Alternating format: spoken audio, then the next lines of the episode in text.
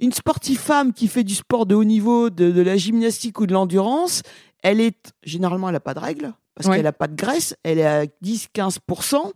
Donc on les met dans des situations qui sont antiphysiologiques. Mhm. Et là, enfin, on a une femme qui fait du sport à très haut niveau, qui sourit, qui est pas dans la souffrance, qui se fait plaisir, qui a des formes, mais c'est extraordinaire.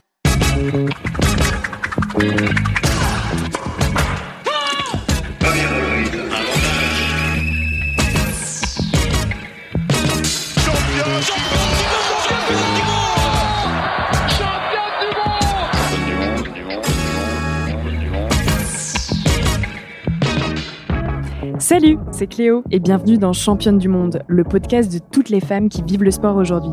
Pongistes professionnels, aficionados du stade Vélodrome, médecins du sport ou encore vos mères fans de Kevin Mayer? Dans chaque épisode, partez à la rencontre de ces femmes passionnantes qui sont plus badass que la plus badass de tes copines. Bonne écoute Pour ce quatrième épisode, je dois vous avouer que j'ai eu un vrai coup de cœur. Je suis ressortie très émue de cette interview tant j'avais pris de plaisir à parler avec cette femme. Elle s'appelle Martine Duclos et elle est médecin du sport. Elle est également physiologiste et endocrinologue et beaucoup d'autres choses car son CV est long comme la perche de Renaud Lavillenie, c'est-à-dire à quel point elle connaît son sujet. J'ai souhaité l'inviter car elle s'est intéressée dans sa carrière à la femme en tant que sportive. Bon, je vous le donne dans le mille. Dans cette interview, on va parler règles, pilules, grossesse quand on est une femme qui fait du sport. Ne partez pas, messieurs, je suis sûre que vous allez apprendre plein de choses. Et on parle également du fait que la féminité des sportives est souvent questionnée dans le sport de haut niveau, et tout ça à cause d'une histoire d'hormones. Je ne vous spoile pas plus, mais ce qui est dit dans cet épisode est important. Important pour comprendre que hommes et femmes, nous sommes différents, mais autant faits les uns et les autres pour faire du sport. Bonjour euh, Martine Duclos, Bonjour. merci beaucoup d'avoir euh, accepté notre invitation. Merci à vous. Alors, euh, donc Martine, pour faire euh, une, une brève présentation de, de, votre, de, de votre métier, donc vous êtes endocrinologue, médecin du sport, physiologiste. Euh, vous êtes également professeur des universités praticiens hospitaliers, chef du service de médecine du sport au CHU de Clermont-Ferrand. Euh, vous êtes également présidente du comité scientifique de l'ONAPS, donc ONAPS, donc Observatoire national de l'activité physique et de la sédentarité. Je vais m'arrêter là parce que Oui. Arrêtez-vous. Stop. parce que sinon, malheureusement, le podcast sera déjà fini avant que j'ai eu le temps de tout Surtout les, énumérer. les gens sont partis en courant. Donc moi, en fait, je vais poser une première question euh, très simple, mais en fait, quel est votre métier? Je suis médecin avant tout. Euh, voilà, c'est. euh, je m'occupe euh, des personnes malades. Ça, c'est la première chose. Et moi, je m'intéressais depuis le début à l'activité physique et ou sportive parce que j'étais sportive. hein. On ne peut parler d'activité physique ou s'en occuper que si on est convaincu c'est efficace.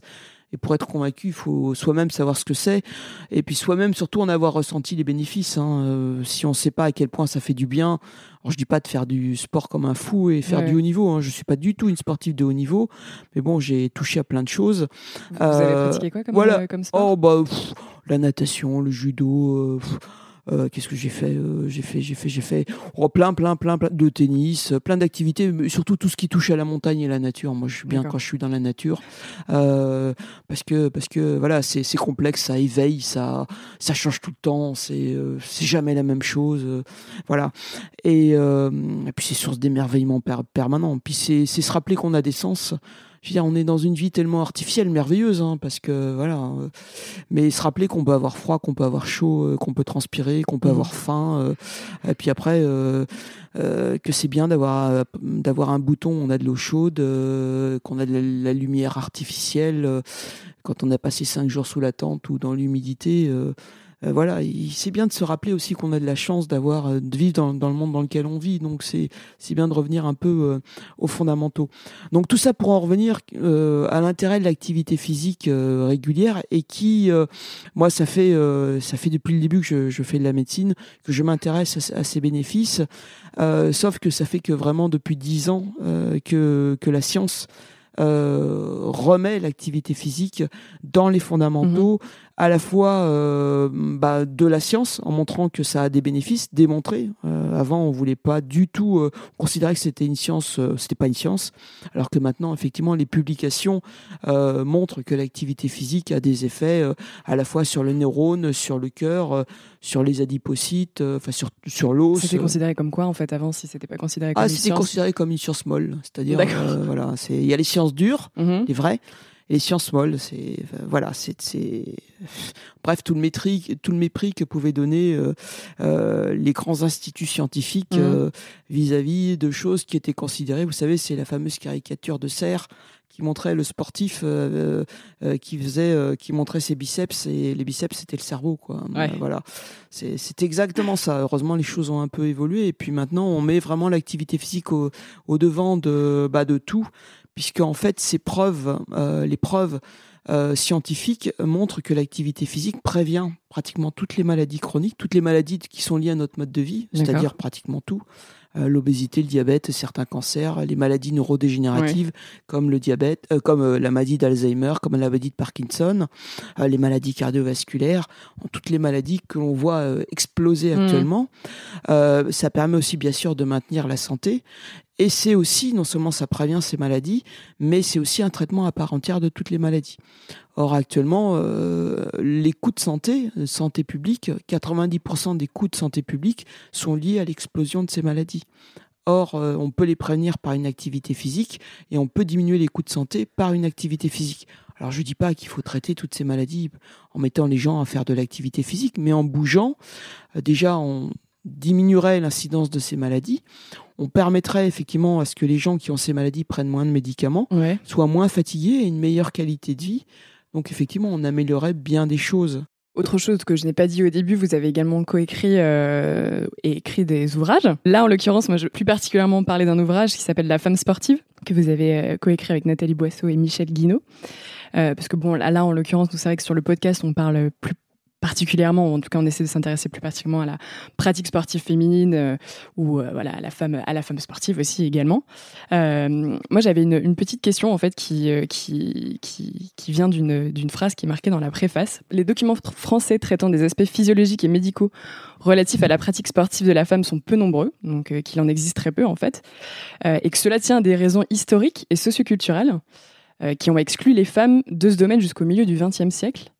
Euh, pourquoi en fait? Pourquoi les gens ne se sont pas intéressés à la femme et à la pratique sportive de la femme avant? Ah ben, vous savez, ça, la femme a, a longtemps été exclue des, de la compétition. Hein. Monsieur Coubertin avait quand même dit que voilà, les femmes euh, n'étaient pas faites pour la compétition.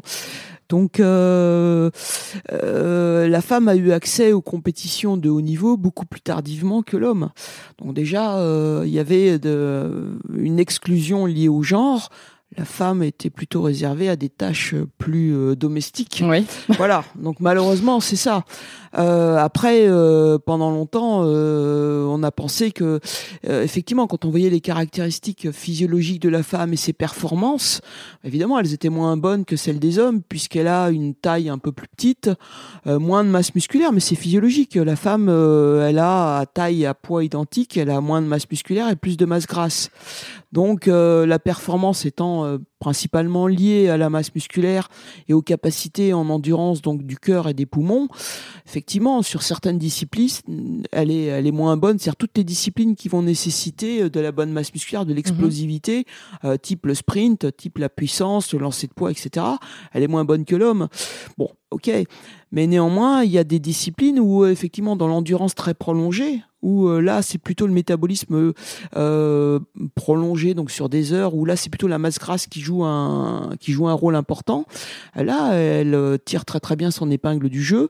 Il y a donc cette capacité à utiliser cette masse grasse préférentiellement et aussi où il y a la volonté qui prime parce que dans les conditions difficiles où c'est un peu voilà la volonté de faire la discipline la niaque, ouais, et la résistance à la douleur la femme est bien meilleure que l'homme. Donc voilà, chacun a ses spécificités, il faut les respecter. Et la femme euh, euh, est excellente dans certaines disciplines où l'homme n'excelle pas, euh, est, est bien moins bon. Tout ce qui est discipline de souplesse, Mhm. euh, les disciplines artistiques, euh, la gymnastique, le patinage, sur certaines, euh, voilà, sur la femme est excellente dans ces dans ces disciplines. Et euh, la femme n'a pas de, euh, sait parfaitement exceller dans, dans, dans ces disciplines. Est-ce que vous pensez qu'à un moment donné, peut-être au fur et à mesure des années, les femmes pourront rejoindre les hommes au niveau des performances ou physiologiquement c'est impossible? Ah non, physiologiquement, c'est impossible. C'est-à-dire qu'une femme, euh, en lancer de poids, en sprint, euh, n'est pas euh, physiologiquement, euh, n'a pas la masse musculaire pour. Pour, euh, pour euh, rattraper les performances de l'homme. Mais c'est, on n'est pas fait pour. D'accord. Euh, c'est comme si on me demandait est-ce qu'un jour l'homme pourra avoir des enfants? Oui. Non, non, euh, heureusement. heureusement. Ça, ça me ferait très très peur. Je sais que voilà les modifications génétiques, mais non, non, non, non, on n'est pas fait. Chacun a sp- sa spécificité. Voilà. Par contre, euh, oui, la femme, euh, l'homme ne fera jamais les performances en gymnastique artistique Mhm. que fera la femme parce qu'il n'a pas la souplesse. Voilà. Euh, et heureusement qu'il y a des différences entre les sexes. Sinon, euh, par contre, il y a des choses que l'on peut améliorer parce qu'il est très très clair que euh, quand on voit ce qui se passe à discipline identique, par exemple le football, Ouais. euh, le volet, euh, le basket, euh, les financements qui sont donnés dans les clubs, en tout cas, bon, même au, ni- au- au haut niveau, mais ce qui nous intéresse, c'est euh, monsieur et madame tout le monde. Mhm. Dans les clubs, euh, petits clubs, euh, voilà, les financements sont absolument pas les mêmes, même au niveau régional. On sait très bien que dans les clubs de foot, par exemple, les ballons qu'on en donne aux filles, c'est quand les ballons des garçons sont plus bons, Ouais. donc on va acheter des nouveaux ballons pour les garçons, on va donner les ballons qui sont plus bons pour les garçons à l'équipe de filles. main, Voilà. Bon, ça, des choses comme ça, c'est pas normal. Mhm. Je veux dire, les filles, elles ont, elles jouent aussi bien au ballon que les garçons. Elles ont, elles ont un jeu qui est beaucoup plus technique parce que elles, elles jouent pas en force, elles jouent en technique. Et quand on voit les performances de l'équipe française de football, euh, voilà. euh, hein, euh, là, si on veut comparer les performances au niveau international, à euh, euh, financement, on va pas compter le nombre de zéros, parce que pour moi, je veux dire, bah non, passer 3-0 déjà, c'est enfin 4-0, c'est je, voilà, c'est même plus dans mon estimation parce que c'est ça dépasse mon entendement. mhm. Et euh, je pense que c'est déjà tellement, tellement injuste, je vais rester politiquement correct, euh, compte tenu euh, de ce qui se passe actuellement. Euh, il n'y a pas besoin d'avoir les manifestations que l'on a actuelles, mais c'est tellement injuste. Euh, voilà, et pourtant les femmes, elles sont performantes, donc c'est pas l'argent qui va induire la performance. Voilà. Mais il y, a- y des problèmes de genre, mais même au-delà du haut niveau. Je crois qu'au niveau régional, il n'est pas normal que les filles n'aient pas les moyens qu'ont les hommes, au niveau des vestiaires, au niveau de l'équipement, au niveau de la qualité d'entraînement, au niveau du suivi médical. Mhm. Il n'est pas normal que les garçons aient un suivi médical régulier que n'ont pas les filles. Là, par exemple, effectivement, dans les clubs, même les clubs de haut niveau, en termes de, suivi médical, etc., ils sont pas euh, non, il n'y a pas le même, sur le il y a même pied même- la même qualité de suivi. Or, quand on s'entraîne régulièrement, car les garçons peuvent être professionnalisés, c'est pas le cas des femmes. Les femmes, elles ont un travail et en plus, elles vont s'entraîner. Bon, quand même, à un certain niveau d'entraînement, il faut quand même qu'il y ait un suivi, un suivi régulier. Bien sûr. Voilà. Euh, de même, dans, dans, dans les quartiers, pour certaines, certaines femmes, euh, c'est difficile de s'entraîner parce qu'il y a Mhm. encore des, des, euh, des contraintes liées, liées au genre. Donc ça, c'est pas normal non plus. Et euh, le sport permet quand même de s'émanci- de s'émanciper, sans oublier les effets sur la santé. Donc là, il y a encore une discrimination liée au genre qui n'est absolument pas normale. Mhm. Et ça, du coup, comment vous l'expliquez? Parce que maintenant, en fait, c'est des critères, au-delà des critères euh, physiologiques, comme on disait tout à l'heure, là, c'est des critères politiques et économiques, Euh, en fait. Et socioculturels. D'accord. Socioculturels. Qui continuent encore Ah maintenant, oui, alors que. euh, Oui, oui, oui. Ah bah, y a, y a- y a- on le voit encore très très bien. Et maintenant, justement, ça s'aggrave. Dans les écoles, il y a des enfants, euh, enfin des filles qui, ont un- euh, qui ne peuvent pas aller à la piscine parce que les parents leur interdisent de se mettre en maillot de bain. Ou qui, les inter- qui leur interdisent d'aller euh, à la gymnastique parce qu'elles ne peuvent pas, se, pas être en short Ouais. devant des profs qui sont des hommes.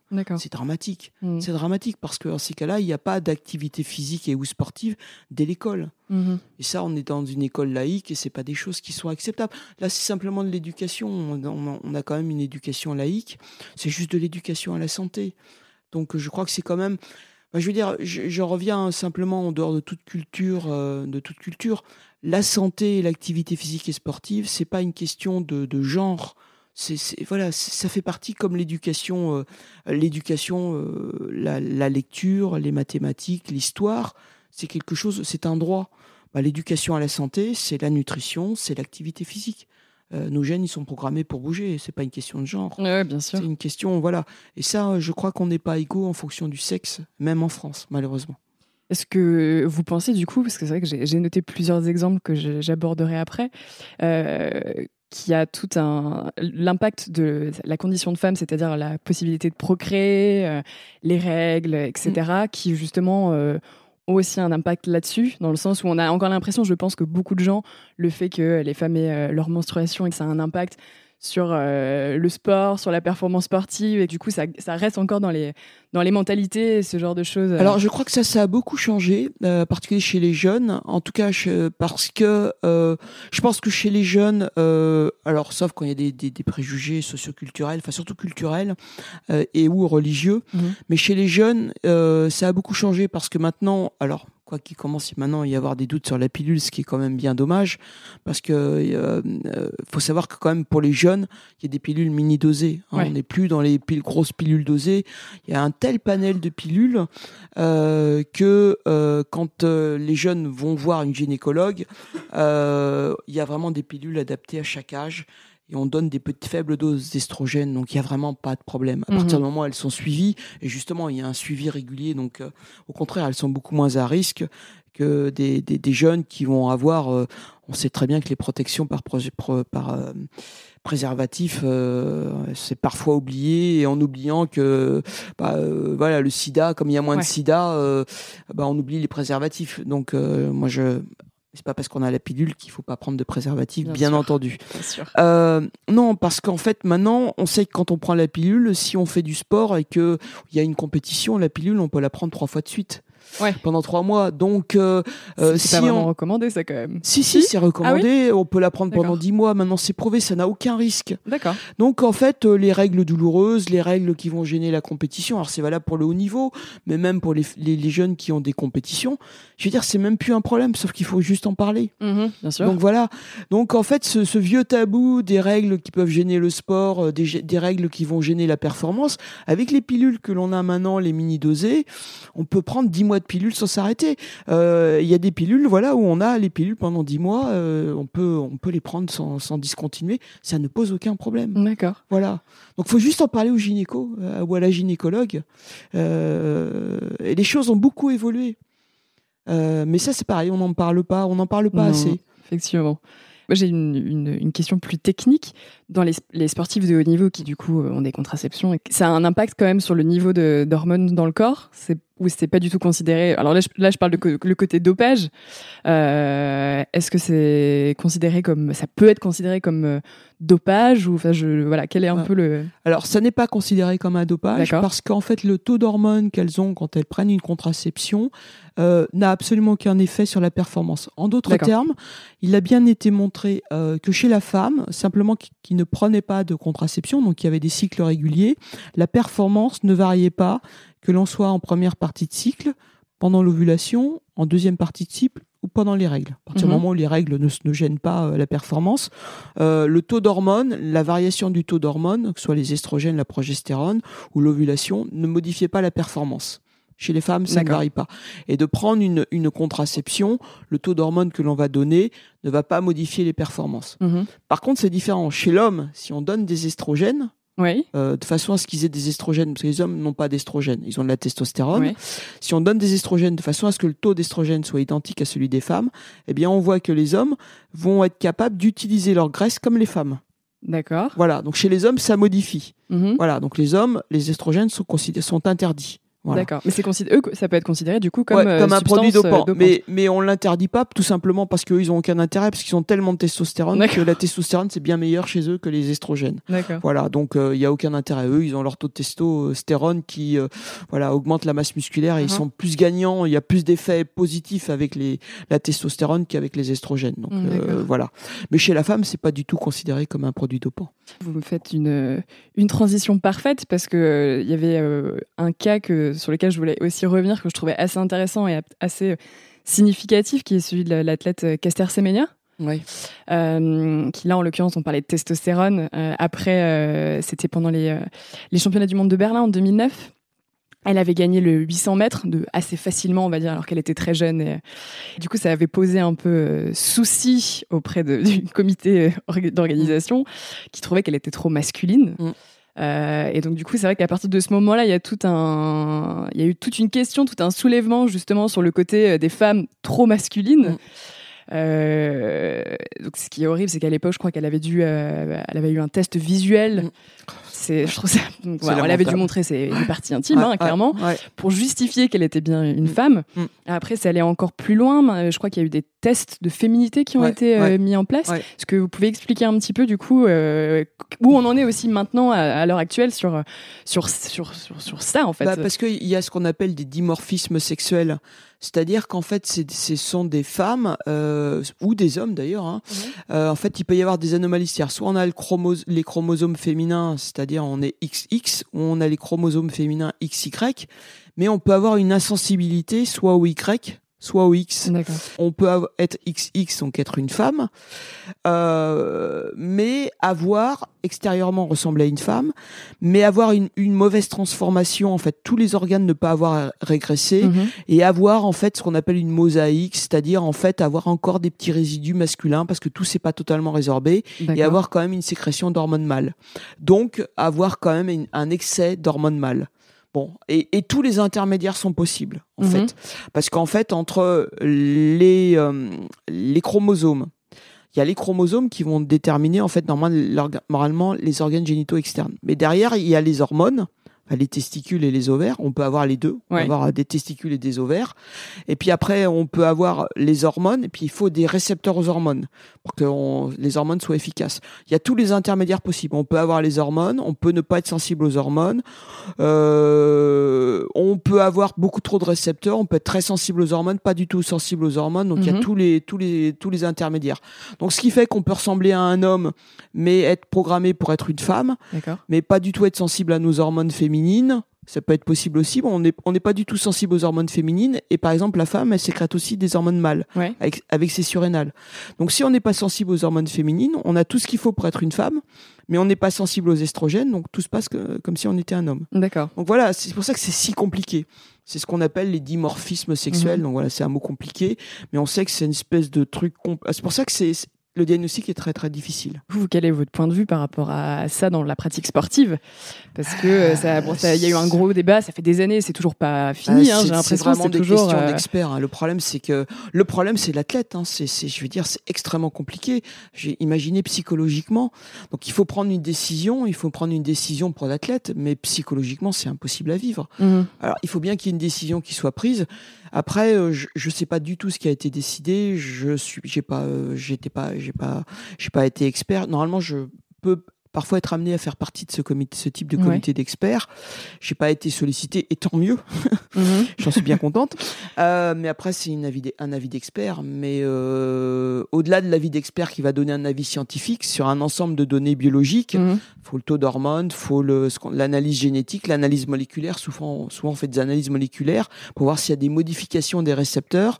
Euh, et après, on va faire un, un diagnostic. Euh, qui est un ensemble de faisceaux d'arguments, mais ça ne résout pas le problème psychologique de la personne Mhm. qui, euh, elle va. La question, généralement, ça finit comme ça. C'est euh, comment la personne, c'est la personne qui doit choisir son sexe, son sexe psychologique. Comment cette personne se sent? Est-ce que se sent en fonction de son histoire comme une homme, comme un homme ou comme une femme? Et après, c'est cette personne qui va choisir son sexe. Mhm. Alors après, euh, si cette personne se sent comme une femme et que l'ensemble des éléments concourent à penser, Mhm. par exemple le taux de testostérone concourt à penser que c'est un homme, Ouais. elle n'aura pas le droit de concourir avec les femmes. Mais après, c'est à elle de choisir son sexe. Parce que là, en l'occurrence, je crois sur le, le cas de Caster Semenya, elle avait dû euh, avoir un traitement pour baisser son, Ouais. son taux de testostérone, c'est etc. ouais. Et, que, et que maintenant, j'avais, j'ai lu quelque part en, comme quoi, je crois que maintenant il y avait un taux de testostérone qui était euh, plafonné. Ouais, ils ont limité. Ils ont limité à un ouais. certain taux, Bah, je crois c'est que c'est seule 5, solution. nanomoles de litre par 100, je crois. Ouais, Voilà. ouais, C'est ce que ouais. j'ai lu en tout cas. Bah, ils sont obligés de mettre une limite, c'est ça. Je crois que c'est parce que sinon c'est pas juste pour les autres. C'est clair. On sait que de toute façon, euh, à n'importe quelle femme, vous augmentez le taux de testostérone. Ça a vraiment un impact sur la perfor- performance. Ah, là, c'est mais une courbe dose-réponse. hein. D'accord. Plus vous augmentez la testo, plus euh, les performances, la masse musculaire augmente, la force musculaire augmente, Mhm. donc toutes les performances augmentent. La vitesse, la puissance, la force. euh. Mais ça, chez les hommes, par exemple, un homme qui va avoir plus de taux de Ah oui. testostérone sera aussi plus, Ah plus Vous, voyez là, enfin, toutes les études le montrent, hein, et c'est vraiment, il n'y a pas de limite si vous voulez. Plus vous augmentez la testo, plus la masse musculaire augmente, euh, des- même sans s'entraîner. Alors si vous entraînez, c'est encore un effet plus important. C'est additif. hein. Donc vous voyez la masse musculaire qui augmente, la force musculaire qui augmente, euh, la, la capacité, par exemple, euh, en squat pour les membres inférieurs, euh, en biceps, en bench press pour les, les I'm Sandra, and I'm just the professional your small business was looking for. But you didn't hire me because you didn't use LinkedIn jobs. LinkedIn has professionals you can't find anywhere else, including those who aren't actively looking for a new job but might be open to the perfect role, like me. In a given month, over 70% of LinkedIn users don't visit other leading job sites. So if you're not looking on LinkedIn, you'll miss out on great candidates like Sandra. Start hiring professionals like a professional. Post your free job on linkedin.com/achieve today. Membres supérieurs, le lancer, euh, la vitesse, enfin c'est c'est Oui, impressionnant. ça a vraiment un impact. C'est pas pour rien que les gens ils se dopent aux stéroïdes anabolisants, Ouais. enfin, les hommes. Alors les femmes le font pas parce que euh, chez les femmes, si vous voulez, elles sont gênées parce qu'il y a des signes extérieurs. Il y a ce qu'on appelle l'hirsutisme. Donc il y a La l'acné, il y pilosité. a euh, la pilosité au niveau de la face, au niveau du thorax, au niveau des jambes. Donc ça se voit. Ouais. Donc euh, encore, les, les- les- elles peuvent se raser sur le corps, mais sur le visage, euh, je veux dire, même se raser, ça se voit. Mm. Et puis il y a, il y a, il y a, y a un- elles perdent des cheveux. Il y a une calvitie euh, très masculine. Donc ça, ça se voit. Les hommes, c'est déjà, c'est déjà le cas. Oui, Donc, voilà. Donc euh, C'est plus discret. voilà. Mais alors, du coup, bah, au-delà de ça, au-delà du côté euh, plus technique, mais ça pose quand même, je trouve, une question déontologique parce que y a- je trouve qu'il y a une volonté en permanence de, de toujours vérifier la féminité, en fait, que les femmes sont bien des femmes, chose que les hommes, on va pas, on va pas vérifier que c'est bien des sûr, hommes. c'est sûr. Alors que ça, pour le coup, c'est vrai qu'il y a, bon, il y a eu d'autres exemples. J'ai donné l'exemple, l'exemple de Caster Semenya euh, sur le 800 mètres, mais euh, mais il y a, il y a eu d'autres exemples euh, par le passé de femmes qui étaient trop masculines. Donc on teste tout le temps la féminité pour savoir si elles sont bien des femmes, si elles sont assez féminines pour pouvoir faire leur sport. Je trouve C'est pas qu'il y a quand même un dramatique, hein. problème. C'est voilà, dramatique. c'est dramatique. hein. problème. euh, non, mais c'est dramatique. Les femmes trop trop masculines, on est obligé de vérifier la féminité. Euh, mais ça me fait penser. Vous avez vu cette performance de cette athlète américaine là qui a gagné le concours de gymnastique? Ah oui, oui, oui, bien sûr. oui, oui. Ah, Eh bien, là, il paraît que. mais là, elle a pas du tout le, le morphotype aussi. Ouais, elle est un sûr. peu ronde, elle a un Tout petit fait, peu ouais. de graisse. C'est extraordinaire. Elle est pas du tout dans les dans, dans, dans, Absolument, dans ouais. les profils habituels. Et je lisais, je lisais ce matin. C'était le, le- le- en universitaire, je crois. Pour le ou même universitaire, mais regarde sa performance, c'est Ah, extraordinaire. C'est extraordinaire. Eh Mm. bien, je lisais, on s'est toujours moqué de son, de, de- de son aspect. Parce qu'elle est un peu ronde. Mais c'est un plaisir. Je veux dire, enfin, une sportive qui est pas rachitique, qui ressemble pas à une gamine de 10 ans. Voilà, qui a, les- qui a des formes. En plus, qui sourit, qui on sent qu'elle est Absolument. bien nourrie, qu'elle est en forme. Voilà, mais elle a pas les profils des sportives, euh, des sportives femmes. Une sportive femme qui fait du sport de haut niveau, de, de la gymnastique ou de l'endurance, elle est généralement elle a pas de règles parce Ouais. qu'elle a pas de graisse, elle est à 10-15%. Donc on les met dans des situations qui sont antiphysiologiques. Mhm. Et là, enfin, on a une femme qui fait du sport à très haut niveau, qui sourit, qui est pas dans la souffrance, qui se fait plaisir, qui a des formes, mais c'est extraordinaire, les choses changent. Je trouve que ce modèle de, de jeune fille américaine, euh, ah, mais c'est les choses évoluent, c'est fabuleux. Tout à fait. Mais d'ailleurs, c'est marrant parce que c'est une, une jeune fille, euh, on sait- je me suis un peu intéressée à son profil, je crois Ouais. qu'elle s'appelle Kathleen Oza- Ozashi, quelque chose ça, comme ça. voilà, c'est ça. Euh, et euh, il y a un petit, y a un petit documentaire qui est sorti sur elle il y a, y a, y a quelques jours, Ouais. en fait, vraiment ra- de, de- à peine 10 minutes, Ouais. où elle explique que c'était très difficile pour elle, qu'à la base, elle était, elle était meilleure que Simone Biles, qui est quand même championne olympique. Elles étaient, elles ont à peu près les mêmes âges, et qu'elle a eu des blessures, etc. Et qu'en plus de ça, effectivement, je pense qu'elle avait vachement de mal avec le côté rigueur etc., qu'on qu'on Ah ouais, ouais. donnait dans ce sport.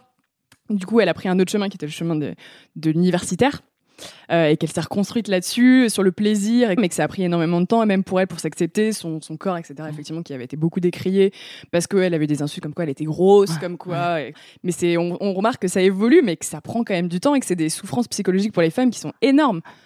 Qui Ouais, sont énormes. Donc, euh, même si on voit le, le- le résultat final, entre guillemets, qui est une jeune femme épanouie, souriante, euh, magnifique, hein, elle est absolument, euh, elle est solaire quand on la voit faire sa performance. Mais c'est vrai qu'après, quand on, on- on s'intéresse un peu à son, Son parcours. son parcours, c'est très compliqué. Oui, c'est oui, vraiment oui, des souffrances oui, mais ce qu'on terribles. ne dit pas, c'est les souffrances des autres. Oui, Des classiques, c'est encore pire. bien sûr, bien sûr. C'est encore pire. Elles sont en aménorrhée, donc pas de règles. Mhm. Euh, elles ont eu des souffrances, des, des privations. Si on regarde leurs os, c'est pas brillant. Ouais. Euh, les années d'entraînement, euh, les autres, elles en parlent pas. Ouais. La différence, c'est qu'elles en parlent pas. Est-ce qu'elles, elles en parlent Mm. Euh, Et elles, c'est, c'est un- moi, les autres, elles me font pas, elles me font pas rêver. Ah hein. oui, oui, bah, je, suis, je suis complètement regardez une Nadia Comaneci. Ah une ouais. Nadia Comaneci, dès qu'on l'a lâchée, elle a pris du poids, elle est devenue obèse. Mais c'était, euh, c'était triste de la voir revenir Mm. en compétition quand elle avait pris du poids, quand elle a eu une puberté, euh, quand elle a pu manger, quand elle a eu une puberté. Elle, c'était à pleurer de voir ses performances. Ouais. Et elle, elle, c'est un plaisir. Ça fait du bien. Mm. Ça fait, voilà, c'est un rayon de soleil. Ça, c'est la vraie vie, quoi. Mm. Ah, la vraie vie. Ouais. Voilà. Euh, On se comprend. voilà. Est-ce qu'il y a vraiment. Alors, ça, moi, je, c'est vrai que j'avoue, j'imagine de toute façon, quand on fait du sport à haut niveau, l'impact psychologique, il est. Il est très fort, euh, mais est-ce qu'on, quand on est une femme, on n'en demande pas encore plus? Parce qu'il y a ce côté aussi euh, corps, beauté du corps, etc. C'est vrai que j'avais lu, bah, je crois même dans, dans, euh, dans l'ouvrage La femme sportive, comme quoi les femmes, par exemple, qui se dopaient, généralement, c'était sou- plus souvent pour modifier leur apparence physique Mm. Que pour euh, limite augmenter leur, leur performance. C'était vraiment une question de. Oui, bah, de toute façon, l'image du corps chez la, chez la femme, euh, euh, enfin, je veux dire, même souvent, le- le- l'activité sportive, euh, la, première, euh, la, la première motivation, c'est modifier le corps. Ouais, hein, euh, faire du il poids. y a toujours euh, cette image de la silhouette Mm. euh, euh, mince, sans graisse, euh, musclée. Ce qui est, ce qui est, enfin, je veux dire, on, on est quand même énormément conditionné par l'image des médias. Ouais. Et l'image des médias qu'on a, même si elle évolue un peu, euh, c'est l'image du mannequin qui est un- un- une image antiphysiologique. Un mannequin, c'est euh, taille 34, ça n'existe pas le taille 34. si, enfin, je veux dire physiologiquement, si tout on était des femmes de taille 34, euh, bah, on n'aurait pas de règles, on n'aurait pas d'enfants, on aurait des os euh, ostéoporotiques, c'est-à-dire on se casserait dès qu'on se casserait, la... enfin, nos os se casseraient dès qu'on tomberait, quoi. Mm. Donc voilà, euh, mais surtout on n'aurait pas d'enfants, donc la France serait dans un mauvais état. Euh, voilà, ces femmes-là, puis on serait dépressives, Ouais. hein, euh, caractérielles, dépressives, hystériques, euh, vraiment hystériques là Quel cette fois-ci. Voilà, quel monde. Donc c'est bon quoi, on serait pas le pays qu'on est, passant du temps à table et convivial. Voilà, donc euh, c'est bon. Euh, euh, il faut encore travailler sur cette image de la femme. Mm. Vous parlez de, de grossesse, c'est aussi un sujet qui m'intéresse particulièrement, enfin pas particulièrement, mais sur les, les sportifs de haut niveau. Mm. Parce que c'est pareil, ça reste encore quelque chose d'extrêmement tabou et il y a énormément de, de sportifs de haut niveau qui, je pense, s'empêchent Ouais. d'avoir des enfants. Euh, est-ce que, déjà une question très simple, mais est-ce que la, la grossesse a vraiment un impact après sur la performance sportive? Non, non, non, non, non, Euh, non, non. pff, je- Enfin, oui et non. Ça, c'est non dans un monde idéal. C'est-à-dire à partir du moment où la grossesse est bien vécue et qu'elle est bien accompagnée par la fédération sportive. Mais euh, beaucoup d'athlètes de haut niveau racontent que effectivement, quand elles sont tombées enceintes, elles ont été virées de la fédération, quoi. D'accord. Ce Euh, qui est des totalement illégal. Ils ont le droit de faire ça? Euh, ouais, bah non, elles ont pas le droit. Enfin, elles ont le droit, elles ont pas le droit. Je veux dire, à partir du moment, euh, euh, bah, euh, c'est dire, c'est c'est ce qu'elles disent. hein. Ce, qui est, ce qui est dramatique, c'est que c'est neuf mois de grossesse. Euh, c'est souvent quatre mois d'arrêt avant, neuf Ouais. mois, et euh, euh, si c'est une période olympique, bah, ça fait deux ans d'arrêt, quoi. Mhm. Deux ans d'arrêt, euh, bah, c'est, c'est, c'est, c'est- je veux dire, c'est, c'est un arrêt de travail, c'est deux ans d'arrêt de travail, quoi. Euh, voilà, donc ça pose d'énormes problèmes. hein. Donc généralement, elles font ça, euh, elles le font en fin, en, en fin de, En de fin de carrière. Mais il y en a qui ont le courage de le faire, euh, de le faire pendant leur carrière et de reprendre après à très haut niveau. Donc c'est des exemples magnifiques. hein. Ouais. C'est des exemples magnifiques. Donc ça, faut, faut- faut dire qu'il faut une volonté, il faut une niaque, il faut voilà. Souvent pour faire face à la fédération, c'est dans la grande majorité des cas le, le cas. Pas toujours, mais dans la grande majorité des cas, c'est très difficile de d'abord de faire euh, tenir tête à sa fédération Mhm. en disant euh, voilà, je continue ma carrière, mais je m'arrête euh, le temps de, de faire, de faire mon, mon enfant Ouais. et je reprends après. Mais est-ce qu'encore une fois, c'est pas une. comment dire Des. des, des- des suppositions sur euh, donc la femme arrête, elle va avoir un enfant, donc finalement euh, les fédés se disent qu'après bah, elle sera plus à son meilleur Si. niveau et que bah du coup elle entre guillemets, je vais pas dire elle sert à rien, mais en tout cas euh, ce sera plus la même chose, elle fera plus les mêmes performances et qu'en plus de ça, je pense l'aspect aussi peut-être se dire elle a un enfant donc elle sera moins focalisée sur Ouais. sa performance sportive parce qu'elle a quelque chose qui est quand même très important dont elle, Oui, dont elle doit se- euh, voilà, une personne dont elle doit s'occuper influence aussi énormément les mentalités alors que finalement euh, je pense que la, la sportive qui c'est son métier tout à fait. euh, Tout à fait, mais je crois que surtout, ils voient que c'est deux ans d'arrêt de travail. Ouais. C'est deux ans d'arrêt de travail. Pour un sportif, deux ans, c'est la carrière Ouais, de, de haut niveau, c'est court. Donc deux ans d'arrêt de travail, c'est énorme. hein. hmm. Mais d'un autre côté, il y en a qui ça motive énormément et elles ont la niaque pour reprendre après et reprendre encore plus après pour prouver que justement elles sont capables. Mhm. Voilà. Ouais, bah, c'est vrai que l'exemple de Serena Williams, par exemple, de l'année dernière, qui exemple. une, une petite fille. Et c'est marrant, mais justement, dans les médias, etc., on, beaucoup disaient, ou, enfin dans les médias, les médias, je pense, sont un peu plus, euh, sont un peu plus modérés parce que euh, Mm. oui, c'est un peu, un peu compliqué de, de dire ce genre de choses sans avoir de problème derrière. Mais, euh, mais le, public, dès qu'elle a été elle est tombée enceinte, tout le monde a dit bah, bah, elle est finie, elle arrête Mm, sa mm. carrière. Quoi. Bon, en plus, c'est vrai que pour le, le tennis, en plus, elle est considérée comme âgée, entre guillemets. Mm. Mais euh, je trouve que c'est des, des superbes exemples. On voit bien que bon, elle, a, elle, a, elle a refait des finales derrière en Grand Chelem, ce qui au final euh, Mais je crois que est là- inspirant et on devrait Ouais. le mettre encore plus en avant ce fait. type de. Tout à fait, tout à fait. de- Ah, tout à fait, mais, mais, mais ça reste un gros, gros problème, hein, la grossesse, euh, la grossesse chez, chez, chez, chez les athlètes de haut niveau, parce que parce qu'elles sont pas du tout aidées. Soyons clairs, elles ne sont pas du tout aidées par les fédérations pour mener à bien leur grossesse. Est-ce que du coup c'est une question Il faut les, édu- les éduquer là-dessus ou comment comment faire pour faire évoluer les mentalités au sein même des. Tout simplement, c'est une question de financement. C'est une question de financement. Euh, c'est comment payer des athlètes qui sont pas rentables Ouais. pendant deux ans. Mais on, on revient toujours sur des problèmes économiques au Ouais, final. c'est l'investissement financier. D'accord. Ouais. On n'a pas ces problèmes avec les hommes. C'est pas- quand même, enfin, elles sont pas tombées enceintes toutes seules, quoi. Oui, oui, bien sûr. Bien sûr. Non, non, mais on en revient toujours au même problème. hein. Voilà, mais après, il faut faire confiance à la femme. Si elle dit qu'elle va revenir, elle reviendra. Mhm. Je veux dire, c'est quand même des athlètes de haut niveau. euh, elles sont pas arrivées au, au niveau où elles en sont euh, de façon incidente. euh, Par erreur. Voilà. Sans voilà, rien faire. Voilà. Et puis beaucoup, en fait, maintenant, je veux dire, on a bien démontré aussi. Autant il y a encore quelques années, on disait, euh, voilà, l'activité physique euh, et sportive, même, même intense, c'est pas bon pendant la grossesse. Ouais. Or, c'est pas du tout le cas. Maintenant, on le démontre bien. Et donc, en fait, les athlètes de haut niveau s'entraînent presque normalement jusqu'à 6 mois. Mhm. Et entre 6 et 9 mois de grossesse, à partir du moment où la grossesse se passe bien, peuvent avoir un niveau d'entraînement, en tout cas garder une certaine technicité. Bien sûr, ils vont pas faire des exercices intenses, mais Oui. gardent la technique. Et puis après, elles peuvent reprendre assez vite. Après, c'est la rééducation du périnée, mais peuvent garder quand même une certaine technicité. Mhm. Donc, euh, en fait, l'arrêt n'est pas si long que ça. J'avais même, euh, je sais pas si c'est vrai, j'avais même lu comme quoi les, les trois premiers mois, les performances pouvaient s'améliorer augmentent. justement. Elles augmentent parce que tant qu'elles prennent pas de poids, elles augmentent en, en endurance d'à peu près 20%. Donc, Dû, les trois premiers mois, Aux hormones justement Ah oui, euh, oui, aux hormones, et puis parce qu'en fait, la, la vascularisation euh, augmente, puisqu'en fait, euh, bah, l'organisme s'adapte à, à- à nourrir deux organismes. Donc, plus d'oxygène, plus de vaisseaux, et tant qu'elles ne prennent pas de poids, eh bien, en fait, les performances Ça- ça euh, voilà, s'adaptent. Donc, c'est au- au-delà de trois mois, parce qu'aux trois mois, elles commencent à prendre du poids. Donc là, euh, l'endurance diminue un petit peu, mais justement, elle- à ce moment-là, c'est faire des sports portés. Donc, c'est euh, mhm. plutôt du vélo, de la natation. D'accord. 3 à 6 mois, elles peuvent faire euh, voilà, encore beaucoup d'endurance. Et au-delà de, au-delà de 6 mois, là, c'est, voilà, on lève le pied, mais on peut faire tout à fait de, de technique. Les épéistes, tout ça, euh, bon, continuent à travailler les gestes techniques. Elles le font assis, mais il n'y a, a pas de problème. Mm. Mais d'ailleurs, il y avait eu une polémique, non, sur des, euh, il y, a, bon, il y a quelques années maintenant, plutôt dans les années 60, Ah oui, oui.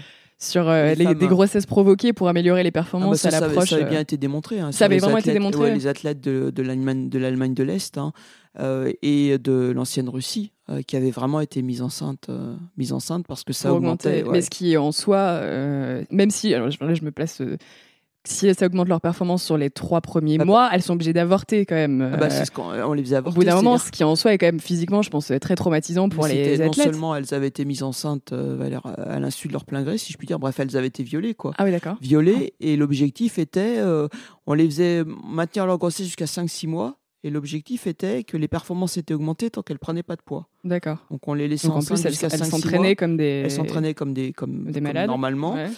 On les faisait pas prendre de poids de façon à ce que les performances soient bien augmentées, et à 6 mois, on les obligeait à avorter. D'accord. Dramatique. C'est dramatique. horrible. C'est horrible. Ouais, ouais. Je vais vous poser une, une question maintenant en sortant un peu juste plus personnelle. Mhm. Euh, c'est une question qu'on pose, euh, qu'on pose assez régulièrement parce que je trouve que c'est, assez intéressant de voir ce qui, ce qu'il en ressort. Mais euh, est-ce, que, euh, est-ce que vous pourriez, vous, nous parler d'un moment de sport qui a été marquant pour vous? Euh, Là, en l'occurrence, peut-être plus du point de vue du médecin, peut-être plutôt que. Enfin, voilà, est-ce que vous avez en tête un moment de sport qui a été euh, Ah oui. Oui, il y en a pour vous marquant et peut-être aussi parce que ça, je sais Mm. pas, ça a provoqué des avancées euh, médicales ou, ou pas d'ailleurs, hein, Oui, mais Non, pas avancée médicale, mais euh, il s'avère que euh, euh, on a mis, euh, j'ai participé, j'ai eu la chance de participer à un groupe qu'on appelle les filles au sommet, Mhm. euh, qui est en fait euh, L'objectif est en un an d'entraîner, enfin, d'amener des femmes qui ont eu un cancer du sein, mais pas forcément du cancer du sein, des femmes qui ont eu un cancer, de les entraîner régulièrement de façon à ce que, sur un an, de façon à ce qu'au bout d'un an, on les amène pendant une semaine dans les Alpes, et que le dernier jour de cette semaine dans les Alpes, euh, elle fasse un sommet, euh, elle fasse le, le, mont Buet, qui était qu'on appelait autrefois le Mont Blanc des Dames. D'accord. Le Mont Blanc, réservé aux hommes autrefois, c'est le début du XXe siècle, en 1900. Et les dames avaient pas leur Mont Blanc parce qu'on considérait qu'ils n'étaient pas capables. Elles avaient le Mont Buet qui est à 3100 mètres. Euh, et donc l'objectif, c'est que le dernier jour, donc pendant une semaine, elles font à peu près, chaque jour, elles font entre 700 000 mètres de dénivelé, on dort en refuge. Mhm. Et le dernier jour, elles montent le mont Buet, donc 3100 mètres. Donc voilà, c'est l'objectif. Donc euh, tous les dimanches, enfin tous les 15 jours, on les entraîne. Euh, donc elles, au début, elles font euh, premier dimanche, elles, donc des femmes pas du tout entraînées. Donc mhm. le premier dimanche, elles font un kilomètre. Et puis peu à peu, on augmente les distances, le dénivelé, de façon à ce qu'elles soient capables au mois de juin bah, de partir une semaine et de faire 1700 à 1000 mètres de dénivelé pendant six jours. et le dernier jour, de faire l'ascension du Mont Buet mhm. et dormir, euh, dormir, en, dormir en refuge. Et donc, moi, j'ai fait la première, la première sortie. Maintenant, on a la quatrième, euh, la V4, quatrième version. Et euh, c'est une expérience. voilà, moi, je, donc on a dormi tous ensemble là, pendant, pendant, pendant les sept jours. c'est une expérience extraordinaire parce qu'il s'est noué. je le sais, j'ai déjà fait des choses avec des malades. Euh, elles étaient toutes, euh, certaines étaient en rémission, d'autres étaient en, euh, en, fin de traitement, d'autres étaient encore en traitement, d'autres étaient en rechute. Il y avait quoi? Il y avait au moins 15 femmes. Alors on avait la chance d'avoir un guide de montagne. Et il s'est passé dès le premier jour vraiment une ambiance, voilà, une ambiance toute la semaine, des contacts, des contacts, des émotions qui se sont, qui sont libérées. bon, déjà le groupe s'était constitué parce qu'en se, en, se voyant tous les dimanches, euh, et ce qu'on voit entre les patients, parce qu'il se passe, euh, voilà, ils se disent des choses entre elles qu'elles ne disent pas entre les médecins. Elles parlent de leur maladie, mais pas que. Mhm. Hein, et déjà elles-mêmes entre, euh, entre, elles, elles disaient, oh là là, pendant une semaine, j'espère qu'on va pas parler que de la maladie, parce que voilà, entre nous. Et en fait, elles parlent de plein de choses, de leur maladie, de voilà. Puis, puis une ambiance. De toute façon, c'est toujours comme ça quand on part en montagne. voilà, on parle de plein de choses.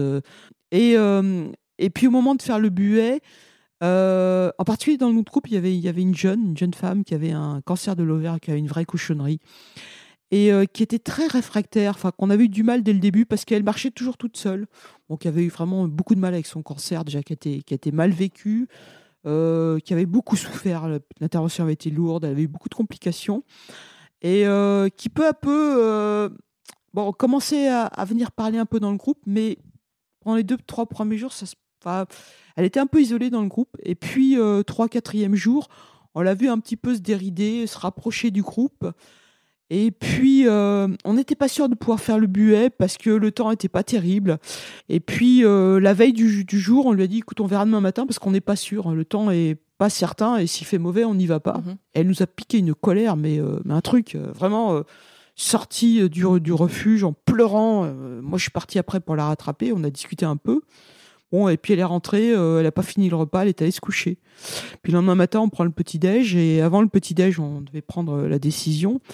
Et puis elle, nous a dit je, veux vous parler. Je me suis dit oulala, elle nous dire elle descend, euh, et en fait, elle nous a fait un discours en disant euh, écoutez, je suis désolée de ce qui s'est passé hier. Euh, et elle nous a expliqué sa démarche. En fait, ce groupe, pour moi, euh, le buet, ça m'a, ça m'a changé la vie, ça m'a, ça m'a ouvert une autre perspective. Enfin, il y avait un témoignage spontané sur la souffrance de la maladie, ce que lui avait apporté le groupe. c'est un truc extraordinaire. Et en fait, le lendemain matin, on a pu faire le buet, on l'a fait tous ensemble. Et là, mhm. il y avait vraiment, il y en avait qui avaient du mal, mais tout le monde l'a fait. Même si c'était dur, il y avait, on a mis, je sais pas, 5-6 heures à monter. Et euh, il y en avait, bon, il y en avait une qui, qui, s'était fait transfuser une semaine avant pour pouvoir le faire avec nous. Et il y avait vraiment, voilà, le groupe l'a porté, quoi. Je veux dire, le groupe a porté, euh, et tout le monde y est arrivé. voilà, il y avait une émotion là-haut. après, on a redescendu tranquillement, mais il y a eu une émotion. Enfin, je veux dire, des choses comme ça, euh, ça se décrit pas, quoi. C'est quelque mm. chose qui se vit. voilà, et c'est quelque chose qu'on n'oubliera jamais, quoi. C'est, il y a la photo là-haut, mais voilà, c'est une émotion partagée, c'est une émotion de groupe. Et, euh, et après, vous ce, ce, V1 vient toujours euh, à l'arrivée ou au départ des autres groupes. Euh, et on continue à se voir, et de temps en temps, ils vont faire les randonnées avec les nouvelles. parce que voilà, il y a, cette histoire partagée. Et, voilà, et, c'est la solidarité d'un groupe à travers la maladie. Bon, mmh. depuis, il y en a deux qui sont décédés. Euh, mais voilà. en contact avec. À tous, voilà, toutes, c'est voilà. Et, euh, des émotions comme ça, c'est euh, et euh, les autres continuent à marcher et continuent alors qu'elles faisaient rien, rien, rien. D'accord, ça leur a vraiment donné l'envie. une solidarité de groupe, voilà. Et, c'est sortir de la maladie à travers une activité physique et ou sportive chez des femmes qui faisaient rien. Mais c'est pas que l'activité, c'est la nature, c'est découvrir des choses. Du coup, elles font plein de choses. Elles ont créé un groupe loin de Clermont. voilà, il y a l'activité crêpe, il y a l'activité. Enfin, elles font plein de choses en dehors, mais ensemble pour se sortir de la maladie et penser à autre chose. Vraiment le, côté groupe et euh, socialisation, plaisir, partager, vivre autre chose ensemble, euh, voilà. Ah, justement, à, titre personnel, vous vous investissez aussi dans d'autres, euh, dans des associations ou dans oui, oui, enfin, dans des initiatives. Oui, oui, ah oui, je, suis toujours là. On travaille sur des projets de tango-thérapie. Là, on a une dame, euh, une, enfin, on a la chance d'avoir une, une, danseuse euh, qui, euh, donc, on met en place grâce à elle de la tango-thérapie chez les patients qui ont une, une, une spondylarthrite ankylosante, une polyarthrite rhumatoïde, donc des maladies inflammatoires chroniques mhm. qui bloquent le dos et les articulations. Et donc, on a, on a fait du tai chi grâce à quelqu'un qui s'appelle Laurent Perron, qui est absolument génial. et ça marche très bien avec le service de rhumatologie Là, on met en place la tangothérapie. C'est un truc absolument fabuleux. Avec une femme, quand elle parle du tango, c'est génial parce que le tango, en fait, il faut suivre le partenaire. Donc forcément, vous vous oubliez. Il faut euh, écouter l'autre, le corps de l'autre. Donc c'est déjà du lâcher prise. C'est absolument extraordinaire. C'est vraiment, c'est bouger mais en s'oubliant. Voilà. Donc euh, voilà, il y, a plein d'initiatives euh, plein de choses. Euh, et puis évidemment, c'est des rencontres de personnes. Que cette femme qui fait du tango thérapie, c'est elle est extraordinaire. Vous la voyez, elle a des yeux ronds, elle a la petite bouille. Vous avez qu'une envie, c'est voilà, c'est de la suivre, c'est de l'écouter. C'est euh, voilà. donc il y a des gens fabuleux, quoi. C'est des rencontres qui sont euh, qui font qui font bouger les choses dans tous les sens du terme, quoi. Bah, justement, ça va rejoindre, je pense, un peu ce que vous dites, mais du coup, notre podcast s'appelle Championne du monde. bon, pour multiples raisons. Mais euh, vous, quelle serait en fait tout bêtement la définition d'une championne? Oh, C'est une, personne qui fait bouger les lignes. Voilà, bouger sa vie, bouger la vie des autres, mais voilà, qui reste pas dans un une personne qui a plein de vie. Moi, j'aime bien les gens qui ont plein de vie, quoi. J'aime bien les gens qui sont voilà, les électrons libres, les gens qui sont pas dans une trajectoire. Hein. Voilà, c'est une championne de sa vie, mais pour la vie des autres aussi, quoi. pas pas dans une trajectoire, pas dans un dans un truc sclérosé, dans un cadre vite on étouffe quoi. Pour la petite anecdote, du coup, euh, bon, la, majeure partie des gens qui vont écouter ce podcast sont probablement dans des positions assises ou couchées, même mm. peut-être, euh, voilà. Euh, je sais que vous n'appréciez pas forcément les gens qui restent trop assis. Qu'est-ce que vous auriez envie de leur dire ou envie de leur faire faire à ce moment-là quand ah. ils nous écoutent là? Non, non, c'est pas que j'apprécie pas, mais je vais juste les informer que voilà, euh, là, ils se transforment en bombe vivante euh, parce que en fait, euh, être assis, je, vais juste leur expliquer la situation. on recommande de faire 30 minutes d'activité physique par jour. Donc, activité physique, c'est type marche. Hein. faut savoir que 70% des Français ne font pas, n'arrivent pas à faire ces 30 minutes d'activité physique. bon. Mais on oublie juste de leur dire euh, que à côté de cette activité physique, on passe en moyenne 12 heures assis par jour entre mhm. le lever et le coucher. Hein, si vous comptez tous les temps passés assis au travail, dans vos déplacements et dans vos loisirs. Or, le temps passé assis, c'est en lui-même un facteur de risque de mourir précocement et de développer toutes les maladies chroniques liées à notre mode de vie, donc cancer, euh, diabète, obésité. Je suis désolée, c'est pas très positif ce que je dis, mais euh, voilà, le temps passé assis, c'est vraiment un facteur de risque de, développer des maladies chroniques, même si on fait les 30 minutes d'activité physique. Mmh Or, on ne les fait pas. Donc, euh, la première chose, c'est simplement, et en fait, c'est très, très simple d'éliminer ce genre de choses, c'est de se lever régulièrement. Et dans l'idéal, il faut toutes les 30 minutes se lever. Euh, et gesticuler un peu, donc marcher un petit peu. Donc voilà. Et ça, c'est un message qu'on ne, qu'on ne passe pas et c'est vraiment dommage parce que c'est simple. C'est simplement penser à se lever régulièrement, toutes les 30 minutes, se lever. Et quand on prend l'habitude de se lever, euh, eh ben en fait, on ça supporte un plus. Automatisme. Voilà, on supporte plus. Moi, je sais que je supporte plus. Alors, ces réunions en France, on a la réunionite, c'est insupportable. Euh, voilà, pensez l'habitude. Quand vous êtes au téléphone, vous levez régulièrement. Vous, voilà, vous passez plus un, le, le, temps au téléphone le assis. assis. Vous levez. Hein, c'est l'intérêt des portables, c'est qu'on peut Mhm. gesticuler. Voilà. Euh, devant les écrans vidéo, bah voilà, vous vous, vous levez. Euh, pensez à vous lever régulièrement. Bah, c'est déjà une bonne chose. Et puis si vous comptez les pas que vous faites quand vous êtes vous vous levez régulièrement, bah déjà vous aurez peut-être vos 5000 ou 6000 pas par jour. Voilà, ça c'est la première chose. Bah déjà vous aurez fait beaucoup de choses pour votre santé. Puis euh, déjà se lever, c'est le début de la mobilité. Et, et puis après vous penserez à bouger un peu plus. Mais voilà, simplement pour vous, un message positif. hein. Vous avez des fois vous êtes demandé qu'est-ce que je pourrais prendre comme bonne résolution. Moi j'en prends jamais, mais au moins une. euh, pensez à vous lever régulièrement toutes les Mhm. 30 minutes. Sans euh, forcément faire du sport à outrance. non, euh, voilà, non, juste, voilà, pas besoin d'aller courir. Juste pensez à vous lever toutes les 30 minutes, bougez une ou deux minutes, et puis après vous vous rasseyez, puis vous, vous recommencez dans 30 minutes. Merci beaucoup, Martine, en tout cas, d'avoir été avec nous et pour euh, tous ces, toutes ces choses très intéressantes. Merci à vous, c'était un véritable plaisir. Merci.